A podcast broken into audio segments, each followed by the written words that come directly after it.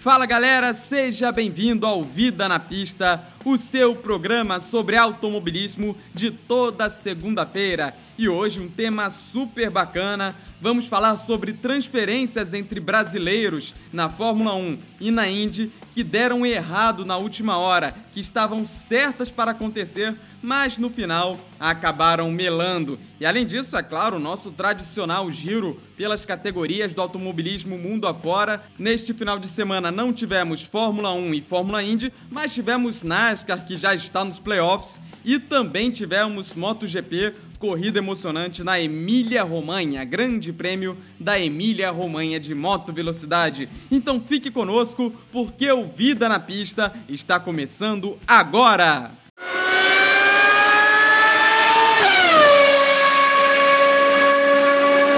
E pra gente começar, vamos com uma revelação feita aqui no Vida na Pista. O Bruno Junqueira, piloto três vezes vice-campeão da Fórmula Indy, com pole position das 500 milhas de Indianápolis em sua carreira, que quase esteve na Fórmula 1, estava com o contrato praticamente fechado para correr na equipe Rei Hall na temporada de 2009 da Fórmula Indy.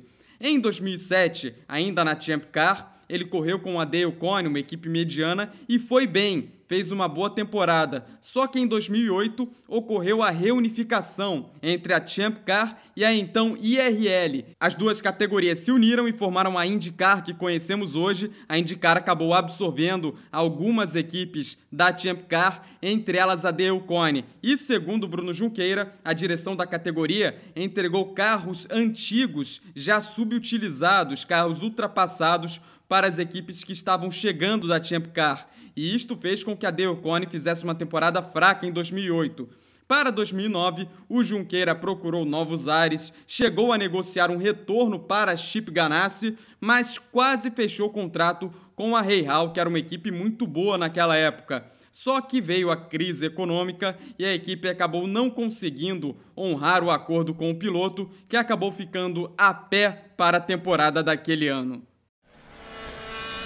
So box, box, box. No ano de 2012, a Fórmula 1 teve dois representantes do Brasil, o Felipe Massa, que corria pela Ferrari, e o Bruno Senna, que era da Williams. No entanto, no final daquele ano, o Senna acabou dispensado pela equipe inglesa e Massa, em 2013, foi o único representante brasileiro, situação que durou até 2014, já que em 2015 o Felipe Nasser estreou na categoria. Porém, a situação poderia ter sido diferente. Para 2013, o piloto Luiz Chazia, baiano, brasileiro, que vinha da então GP2, fechou contrato para correr com a Marúcia naquele ano. Ele seria o companheiro de equipe do Max Chilton. No entanto, um dos seus patrocinadores acabou não fazendo o pagamento à equipe e o brasileiro acabou sacado do cockpit antes mesmo de estrear. Quem lembra dessa situação lembra também que o Razia chegou a ser anunciado como piloto titular daquele ano. Quem acabou ocupando o carro foi o saudoso francês Jules Bianchi, piloto da Academia de Talentos da Ferrari, que correu 2013 e 2014 até o Grande Prêmio de Suzuka no Japão, cujo final todos nós infelizmente já conhecemos.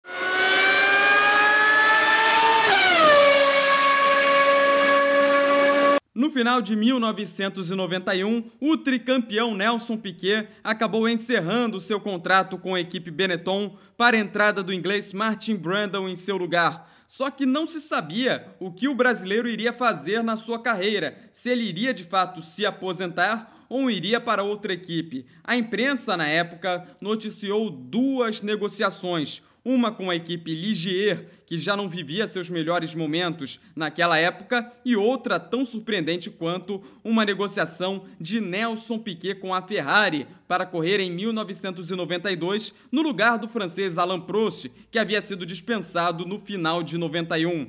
No final das contas, nenhuma das acabou dando certo e o campeão de 1981, 83 e 87 se despediu da Fórmula 1 no final da temporada 91.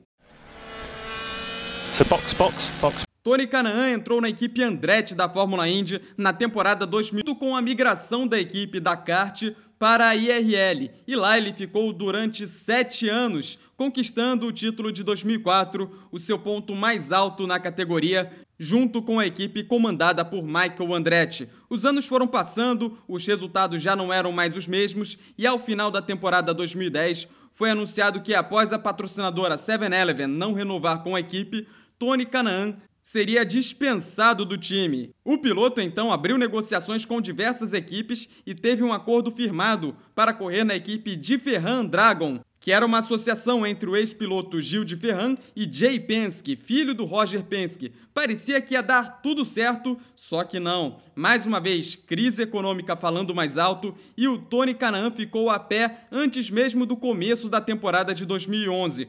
Por sorte, uma outra negociação que havia sido deixada para trás conseguiu ser reativada e o Tony KV Racing, que era uma associação entre o campeão de 96 Jimmy Vasser e o ex-manda-chuva da Champ Car Kevin Kalkoven. A união acabou sendo um sucesso, trazendo o título das 500 milhas de Indianápolis de 2013 para o Tony Canaan, o que impulsionou o baiano a correr pela Chip Ganassi a partir do ano de 2014.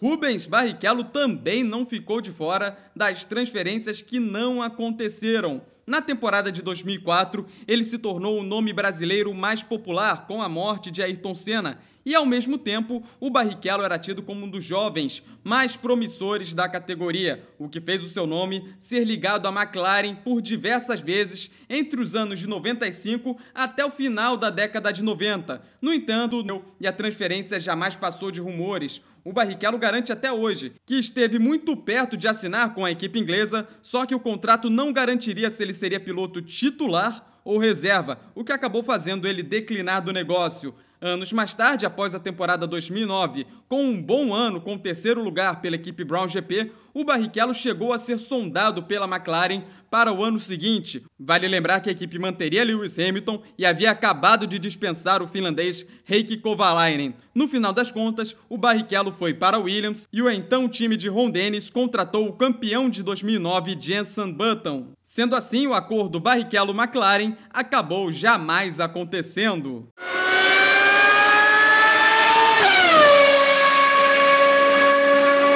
Neste sábado teve NASCAR, teve a última rodada da fase dos 16 dos playoffs e o homem tá impossível. Kevin Harvick da Stuart Haas conquistou a sua nona vitória na temporada, colocando seu nome como favorito absoluto para o título desse ano, conquistando pontos preciosos que certamente o levarão para a grande final em Phoenix. Mas a vitória não foi nada fácil. Kyle Busch pressionou Kevin Harvick até as voltas finais, mas não foi desta vez que o atual campeão conquistou a sua primeira vitória no ano. Ele está classificado para a fase dos 12, mas se não ganhar uma corrida, corre sério risco de ser eliminado na segunda fase do mata-mata da NASCAR. Estão classificados para a próxima fase do playoff o Kevin Harvick, Danny Hamlin, Brad Keselowski, Joey Logano, Chase Elliott, Martin Truex Jr., Alex Bowman, Aston Dillon, a grande surpresa, Aric Almirola, Kyle Busch, Clint Boyer e Kurt Busch. Foram eliminados o Matt Benedetto, o Ryan Blaney, William Byron e também o Cole Custer.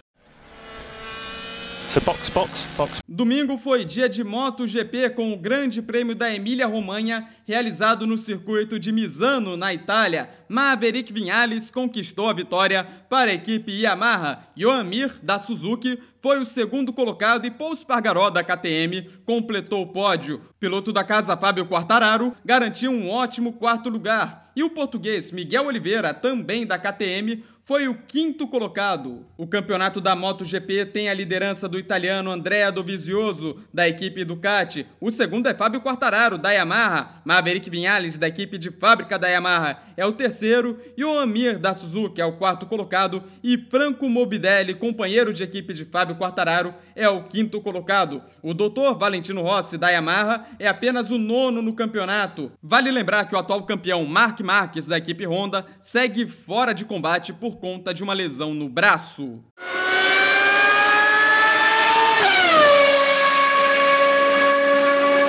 Bandeira quadriculada no Vida na Pista desta segunda. A gente volta na semana que vem com mais novidades sobre o automobilismo. Quero saudar a você que nos acompanha pela Rádio Esporte Metropolitano. Convido você a nos acompanhar pelas plataformas Deezer, Spotify, iTunes e Google Podcasts. E a você que nos ouve pelas plataformas, convido você a nos acompanhar pela Rádio Esporte Metropolitano toda segunda-feira às sete da noite. Um forte abraço para você. Tchau, tchau.